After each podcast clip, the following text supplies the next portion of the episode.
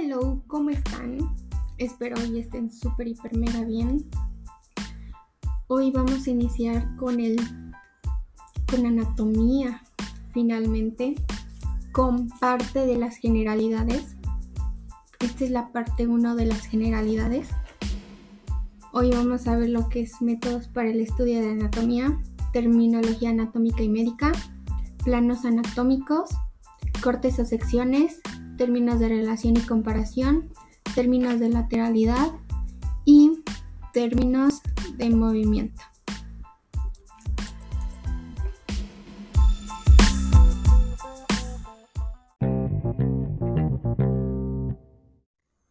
Métodos de estudio de la anatomía.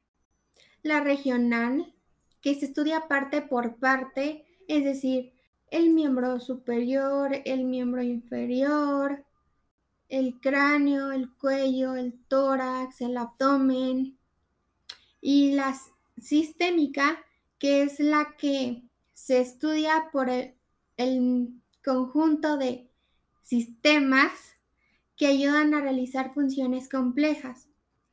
Ningún sistema funciona aisladamente. ¿Qué significa eso? Es decir, que un sistema necesita de otro sistema para poder funcionar correctamente. Por ejemplo, el aparato locomotor que necesita de el sistema óseo y del sistema articular porque ambos funcionan y hacen como un team para que haya esa movilidad en los brazos, en las piernas, en la cadera, en el, en el cuello. Y la clínica ayuda a comprender la importancia de cada estructura del cuerpo. Es decir, ¿qué pasaría si me corto un brazo, si me rompo una pierna, si me corto una vena, si me corto una arteria? ¿Qué pasaría? El, qué pasa. ¿Saben?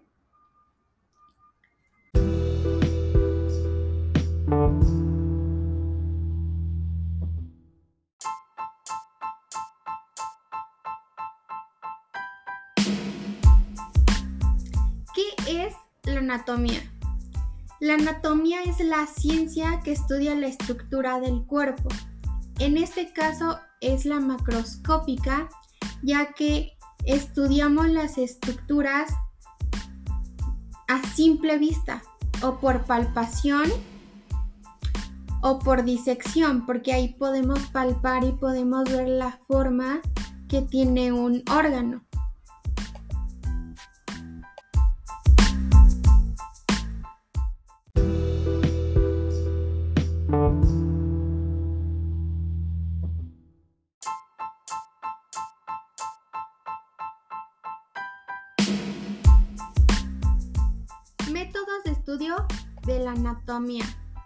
La regional, que se estudia parte por parte, es decir, el miembro superior, el miembro inferior, el cráneo, el cuello, el tórax, el abdomen y la sistémica, que es la que se estudia por el, el conjunto de sistemas que ayudan a realizar funciones complejas.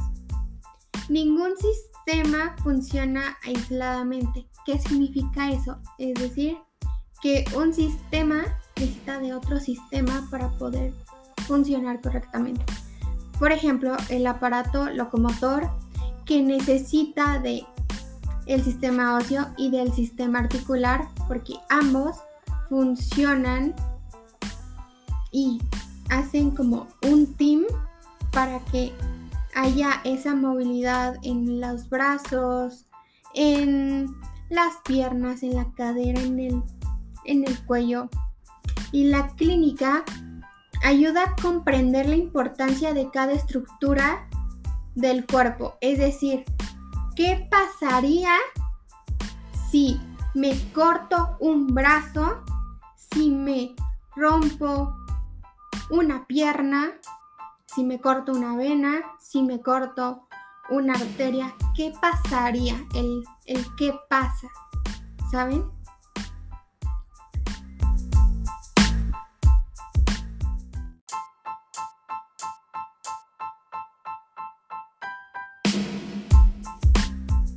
La posición anatómica es muy importante ya que por medio de esta los doctores pueden comunicarles a los otros doctores en dónde fue ubicado el corte o la fractura que tuvo el paciente o el dolor que tuvo el paciente.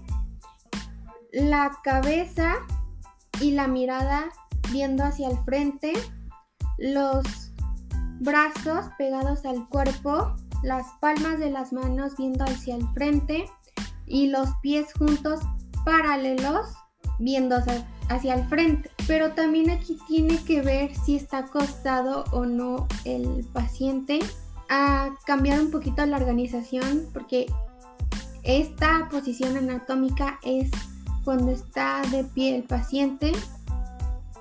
Entonces hay dos clasificaciones de, de cubitación, es decir, de, de cómo están acostados está de cúbito supino, que es cuando el paciente está acostado boca arriba, es decir, el dorso está en la cama y de cúbito prono, que el paciente está acostado en su vientre o boca abajo.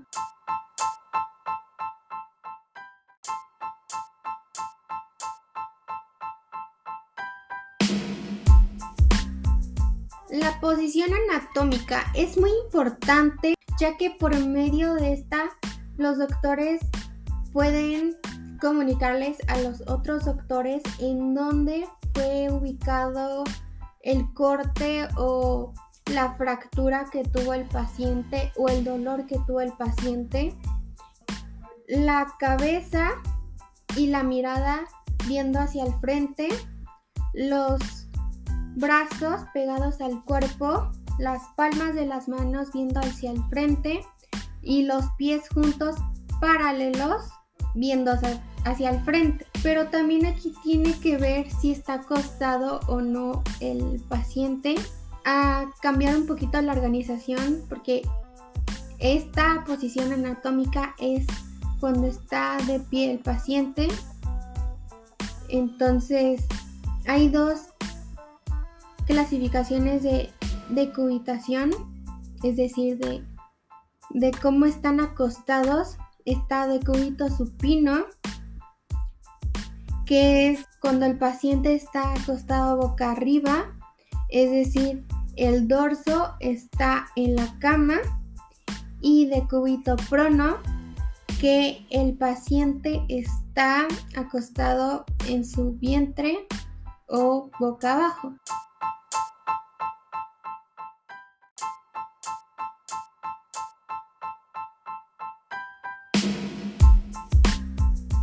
La posición anatómica es muy importante ya que por medio de esta los doctores pueden comunicarles a los otros doctores en dónde fue ubicado el corte o la fractura que tuvo el paciente o el dolor que tuvo el paciente. La cabeza y la mirada viendo hacia el frente. Los brazos pegados al cuerpo, las palmas de las manos viendo hacia el frente y los pies juntos paralelos viendo hacia el frente. Pero también aquí tiene que ver si está acostado o no el paciente. A cambiar un poquito la organización porque esta posición anatómica es cuando está de pie el paciente.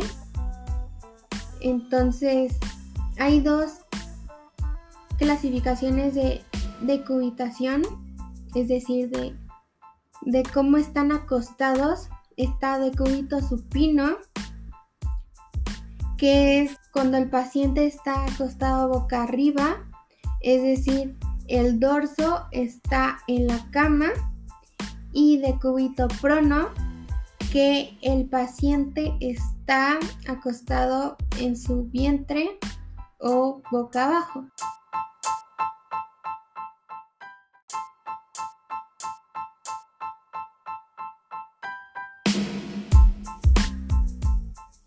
Hay tres tipos de cortes o secciones, transversal, longitudinal y oblicuo. Oblicuo es un corte inclinado.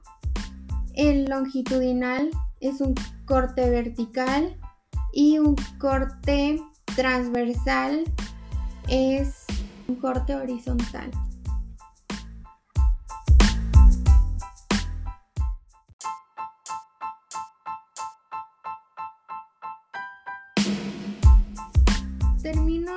Relación y comparación.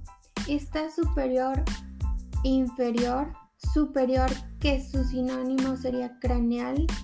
Inferior, que su sinónimo es caudal. Rostral, este se utiliza con relación al cerebro medial y lateral.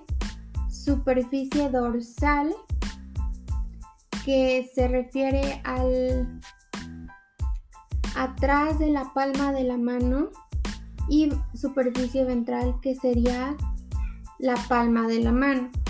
La superficie plantar que sería lo que está abajo del pie, esa sería la superficie plantar inferomedial que está más cercano a los pies, pero más cercano al plano medio. Superolateral está más cercano al cráneo y más lejos del plano medio. Superficial, intermedio y profundo. Estas tres se utilizan para las estructuras. Luego, externo, interno se utilizan en los órganos. En cada órgano hay un centro y a partir de ese centro van a decir si está interno o externo. Proximal y distal se utilizan más en las extremidades. El proximal su sinónimo es origen, distal su sinónimo es inserción.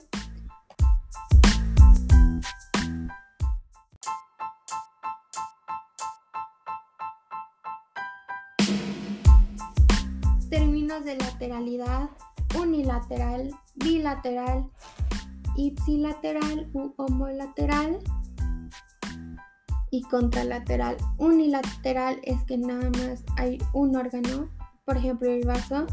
Bilateral, que hay dos en cada lado. Los pulmones, los riñones. Homolateral, que están del mismo lado, por ejemplo el dedo pulgar de la mano derecha con el dedo gordo del pie derecho y contralateral que están en diferentes lados, es decir, la mano derecha es contralateral de la mano izquierda.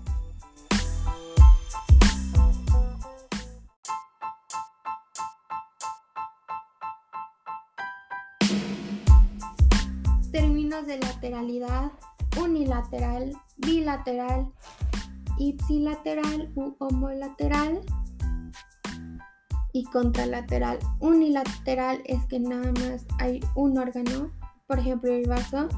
Bilateral, que hay dos en cada lado. Los pulmones, los riñones.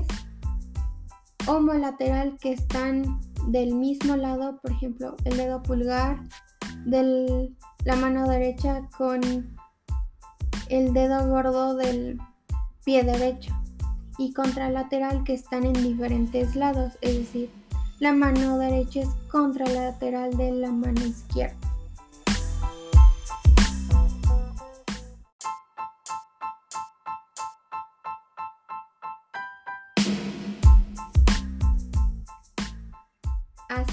con las palmas viendo hacia arriba y cuando las palmas ven hacia abajo es pronación. Luego hay elevación y depresión. Eso es de los hombros. Elevación es cuando alzas los hombros y depresión cuando los pones en su lugar. Protrusión y retrusión es de la mandíbula. Protrusión es poner la mandíbula hacia adelante y retrusión es colocarla en su lugar. Eversión e inversión es de los pies. Cuando pones tus pies lateralmente sería inversión, eversión sería poner tus talones medialmente.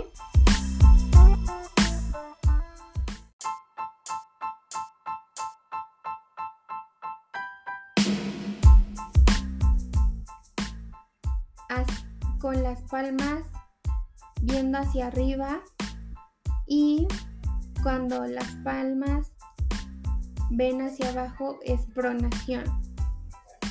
Luego hay elevación y depresión.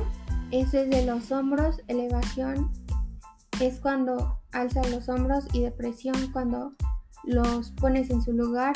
Protrusión y retrusión es de la mandíbula.